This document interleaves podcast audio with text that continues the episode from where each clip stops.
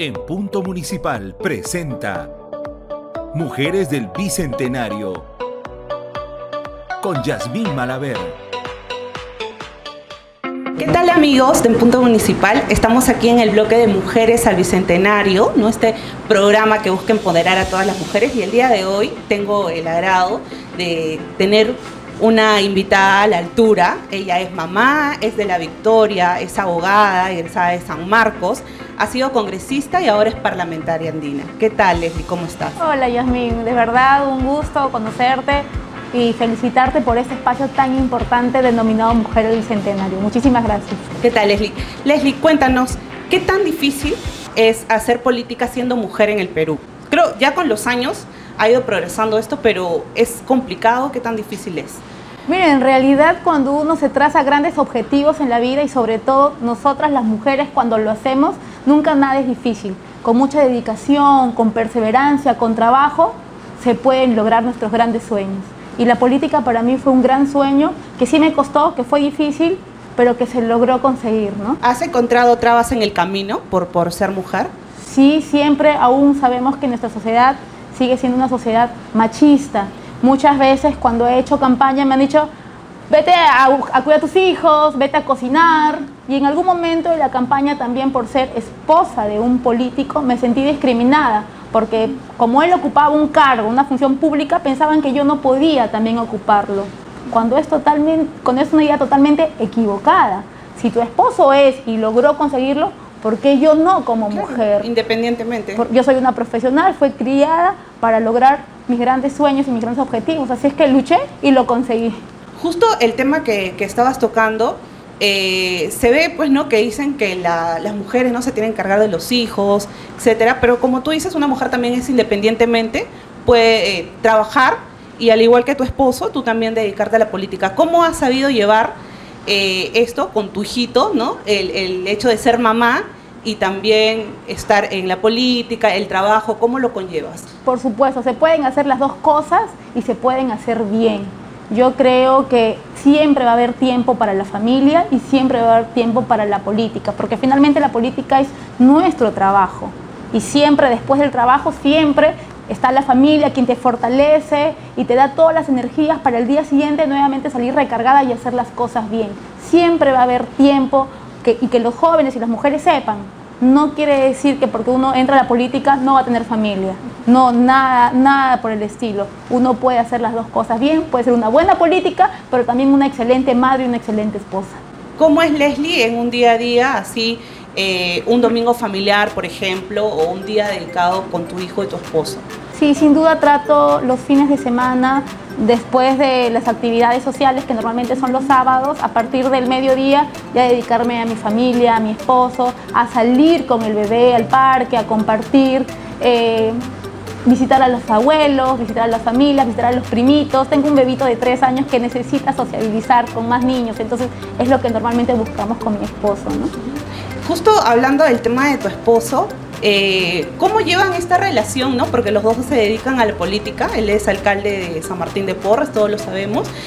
¿Y cómo llevan esta relación? Eh, ¿Cuáles son los diálogos? O de repente, fuera de, del tema político, ¿cómo es llevar eh, una relación en dos personas que están dedicadas a la política? Gracias a Dios tengo una relación muy sólida, tengo una familia hermosa que nos inspira a los dos a hacer muchísimas cosas por nuestra familia, sobre todo por nuestro hijo. Llevar que mi hijo nunca se avergüence de lo que podamos hacer nosotros como padres es lo más importante y lo que nosotros tenemos siempre en nuestra cabeza cada vez que decidimos en cosas muy importantes. Pero nosotros con mi esposo somos un gran equipo. Creo que hemos, nos hemos acoplado a esta vida política y hemos pensado que juntos somos un excelente equipo y que podemos lograr muchas cosas, pero siempre unidos, siempre con conversación, con diálogo, que es lo más importante en una relación de pareja. Me imagino que en tu casa hablarán mucho del tema de política porque los dos son políticos, ¿no? La verdad que sí, la verdad que sí. No solamente hablamos cosas familiares, sino además siempre tenemos temas políticos de que conversar. ¿Cómo llevaste? Eh, justo ahora recuerdo que eh, el año pasado eh, sufrieron de, de, COVID, ¿no? Ambos. ¿Cómo? Y justo sí. estábamos en la etapa que era, la pandemia estaba más fuerte, todavía no, no, se empezaba con los procesos de vacunación, ¿no? Estaba un poco tardío. ¿Cómo sobrellevaste esta etapa? La verdad, Yasmín, fue uno de los días más difíciles de nuestra vida, de haberlos pasado juntos, el hecho de separarnos de nuestra familia, decir, a ver si regreso, porque no sabíamos cómo nos iba a tocar ese tratamiento de COVID. Era recién prematuro saber cuál era el tratamiento que te podía salvar o simplemente las noticias a muchos, muchos fallecían y morían en el intento. Entonces ese día nos tocó a los dos despedirnos de nuestro hijo y no saber si regresábamos a casa y si lo volveríamos a ver, ¿no? Donde eh, los síntomas fueron fuertes, tuvieron que aislarse eh, por mucho tiempo. ¿Cómo nos, fue todo este proceso? Nos hospitalizamos los dos porque a mí me faltaba mucho el aire, me faltaba mucho el aire, me dolía mucho el pecho y a mi esposo la fiebre no le pasó siete días. Tuvo días muy intensos de fiebre, él sí llegó a ponerle, le pusieron oxígeno para poder superarlo, ¿no? Él sí bajó bastante su saturación. Por eso te digo que fueron días muy, muy difíciles para nosotros, que gracias a Dios lo pudimos superar y también juntos, ¿no? Ahora, eh, justo que hablábamos hace un rato del tema de las mujeres, yo quería recalcar que tú impulsaste la ley de paridad y alternancia, ¿no? Eh, gracias porque se han visto los resultados, ahora ya es un 50%. Eh, ¿Qué te motivó a, a sacar eso? En principio es mi género, ¿no? Yo creo que la mujer cada vez más está capacitada a ocupar espacios de decisiones importantes en nuestro país. Un rol que yo tengo dentro de la política justamente es empoderar a las mujeres, no solamente en el espacio político, sino en el espacio social. Y saber que nosotros las mujeres, porque la mujer peruana se caracteriza por eso, por ser pujante, luchadora, trabajadora, todo eso lo puede dar también en la política, darle un matiz distinto, era el gran objetivo. Y gracias a ello, como bien lo has manifestado, históricamente tenemos un número importante de representación de las mujeres en el Congreso de la República.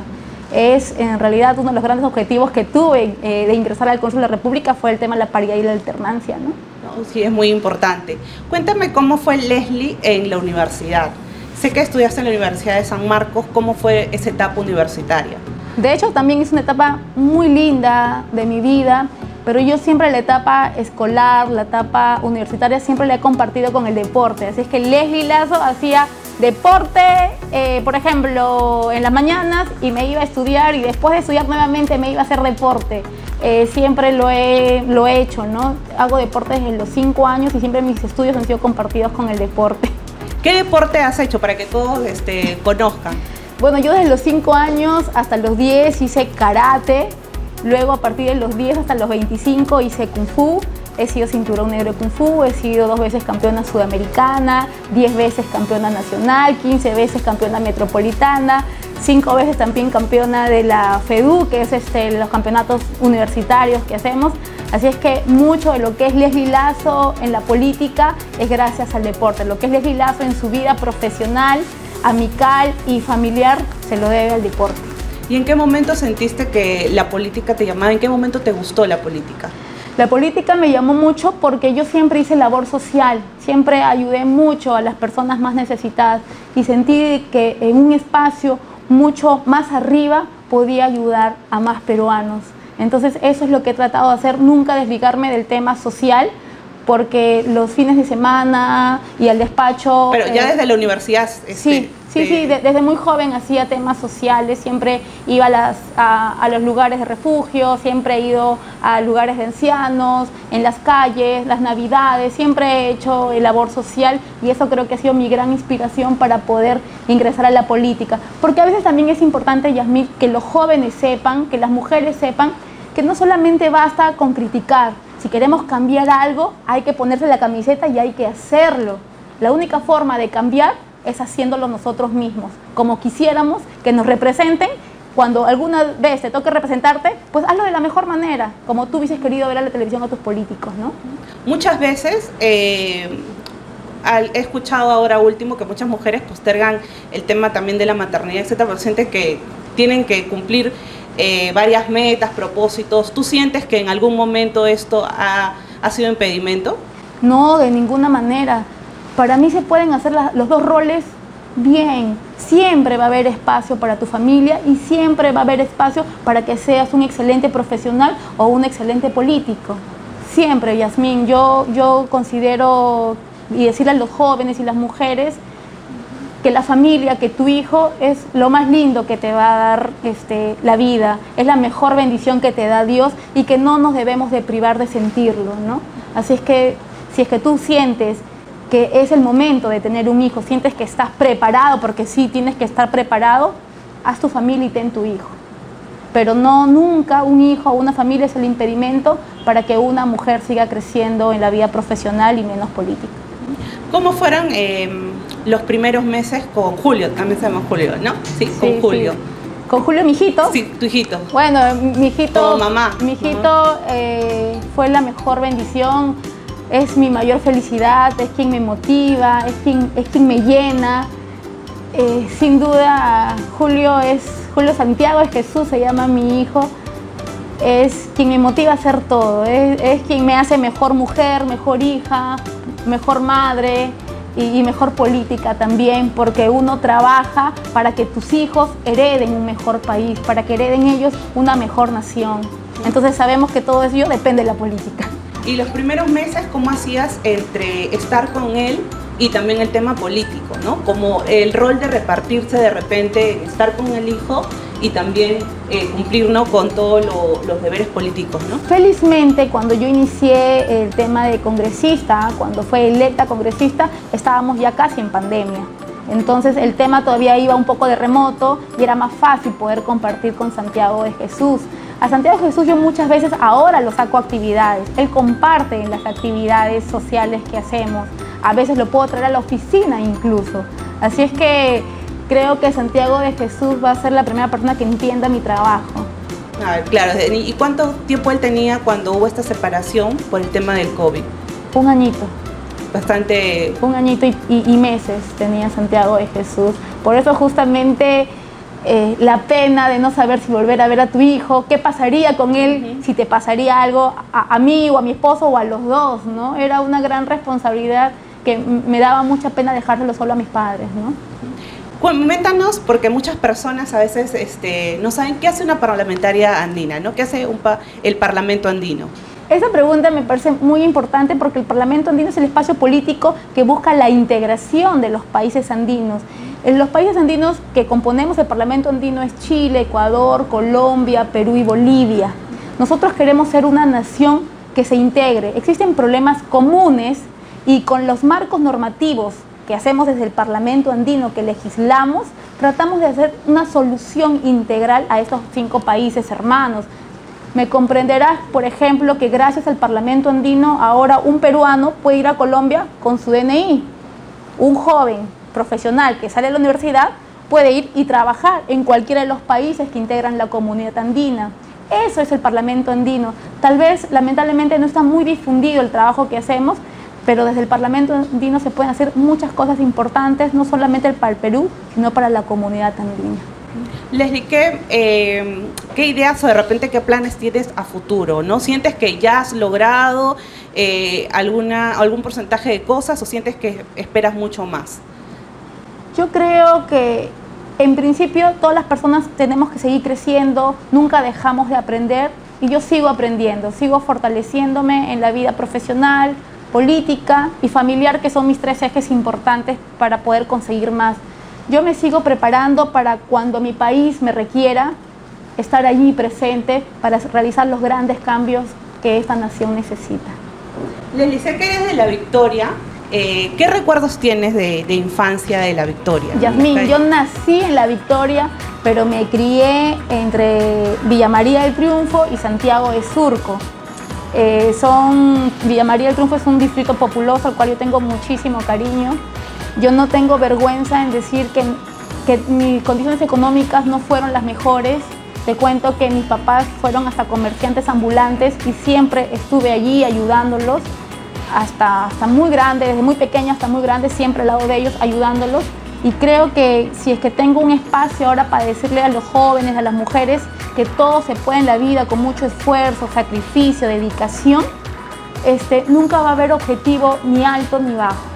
Siempre es un sueño el cual yo me tracé llegar a la Universidad de San Marcos, que nunca pensé llegar y llegué, pero con mucha disciplina y dedicación que también se lo debo al deporte. Entonces, eh, cuando me hablas de, mis grandes mm, anécdotas que tengo, eh, es en Villa María o en Surco donde me crié, ¿no? ¿Alguna en específico, alguna anécdota que te acuerdes de tu infancia? Bueno, yo desde, desde muy niña siempre me escapaba de mi casa y me iba a otras organizaciones con mi, con mi skateboard, que antes tampoco no era mucho para niñas, Sí, pero era- yo... lo veían como para, para niños. Yo ¿no? me escapaba de la casa y me iba con el skateboard a otra organización que, que- que llamamos los precursores donde habían rampas.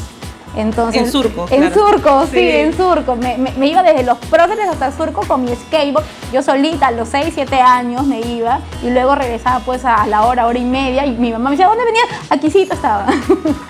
Mira, eh, ahora que comentas algo, eh, yo eh, soy de Villa El Salvador y yo, eh, por ejemplo, recuerdo que en la infancia yo podía manejar bicicleta. Tú me comentas que te ibas, tenías 6, 7 años y te ibas con el skateboard, pero ahora yo me pongo a pensar y ya sería muy difícil que de repente eh, una niña o niños puedan ir así de fácil, ¿no? Este, a otro distrito caminando y que no les pase nada. Eh, ¿Qué sensación te da eso de la inseguridad, ¿no? De que no puedan este, los niños, ahora que hemos visto muchos temas de desapariciones, ¿no? De, de niñas, de niños, que no pueda haber esa seguridad Sin que había duda, antes. Yasmín, este, me da muchísima pena porque bien lo acabas de decir. Antes vivíamos en una sociedad distinta, mucho más sana. Yo considero, desde el espacio donde estoy, que estamos viviendo una sociedad enferma, una sociedad sin principios, sin valores. Y creo que lo que más debería hacer el gobierno es invertir en educación. En educación porque con una educación con principios, una educación con valores, creo que no estaría pasando lo que ahora está pasando. Claro, no es una inversión a corto plazo, va a ser una inversión a largo plazo que esperemos ver los frutos más adelante. Lo digo por el bien de nuestra familia, lo digo por el bien de nuestros hijos. De verdad deberíamos de tomar esto, este tema de la educación con muchísimo más ahínco. Es lo más importante creo que en nuestro, en nuestro país. ¿No? Leslie, quería hacerte un- unas preguntas, ¿no? ¿Qué es lo más duro que como mujer eh, sientes que te ha tocado pasar en, en- en la vida, ¿no? Afrontar de repente, ¿no? Por el hecho de a veces de nosotros de ser mujeres. Eh, en la vida a mí me ha tocado perder dos, dos hijos. Yo eh, con mucha ilusión después de casarme me embaracé y cuando tuve cuatro meses me dijeron que mi hijito estaba mal y, y que simplemente tenía que esperar que él muera dentro de mi vientre. ¿no? Entonces ha sido el golpe, uno de los golpes más duros que he tenido como mujer. Luego al siguiente año esperé para embarazarme y pasó algo similar, ¿no? Entonces... eh, Eso es muy, muy- claro, muy son, difícil. son golpes difíciles de superar, sobre todo como mujer. Pero, pero vamos, eh, ya tengo un hijo y, y la vida me dio una tercera oportunidad para ser feliz y complementar mi vida con, con Santiago de Jesús. Gracias a Dios. Y los y lo, lo más feliz, El nacimiento yo, de yo mi creo hijo. que claro, sí, que es, que es lo último. El nacimiento de mi hijo, que es la mejor bendición para cualquier persona, pero sobre todo para mí es un hijo esperado, un hijo anhelado, un hijo amado. Leslie, ¿qué, ¿cuál es tu compromiso, eh, ¿no? ahora que estás en la política, con, con todas las mujeres, ¿no? Todas las mujeres que nos van a ver, que van a estar sintonizando el programa, ¿no? Y que también ven en ti eh, una esperanza, un reflejo, porque como tú lo has dicho, ah, eras de Villa María del Triunfo, ¿no? De repente hay algunas personas que, eh, o algunas mujeres que dicen, no, yo no voy a llegar lejos, pero lo pueden hacer, tienen todas las herramientas, tú ya lo has dicho, has pasado muchas cosas también feas como mujer, que muchas mujeres la han pasado, entonces, ¿cuál sería de repente eh, tus palabras para todas las mujeres que van a estar viendo el programa? Bueno, en principio mi rol como política es empoderar a las mujeres en todos los espacios, no solamente los políticos, sino lo social. Pero este, este objetivo que se puedan trazar cualquier mujer, cualquier sea la condición socioeconómica, porque no existen límites cuando uno sueña, tiene que ser disciplinada, tiene que ser emprendedora, tiene que ser trabajadora, lo va a poder lograr. Y para ello tiene amigos, políticos, y estamos trabajando para que ello sea así. Yo, mm, como lo dije hace un momento, eh, yo he nacido con, en condiciones económicas muy bajas, muy bajas, pero cuando uno tiene grandes sueños, tiene que hacer, tiene que dar lo mejor de uno para poder lograrlo, porque todo siempre está aquí. Cuando uno no tiene límites aquí, no tiene límites para alcanzar nada. Así es que vamos a seguir trabajando porque la mujer necesita ocupar espacios en la política de trascendencia en nuestro país. No solamente, repito, en la política, sino en la sociedad. En esta pandemia la mujer ha cumplido un rol fundamental. Mira las mujeres de las ollas comunes, mira las mujeres que estaban en los clubes de madres, los vasos de leche. Ellas para mí han sido un gran ejemplo ir a los mercados y poder conseguir cosas regaladas para poder alimentar a su familia y a las otras familias vecinas ha sido muy importante y un gran ejemplo a seguir. Que cuando uno quiere lograr los grandes objetivos simplemente no hay límites. Todos los límites están aquí. Muchas gracias, Leslie. Gracias por la entrevista. Ah, gracias, Yamil. Linda entrevista. Muchas gracias.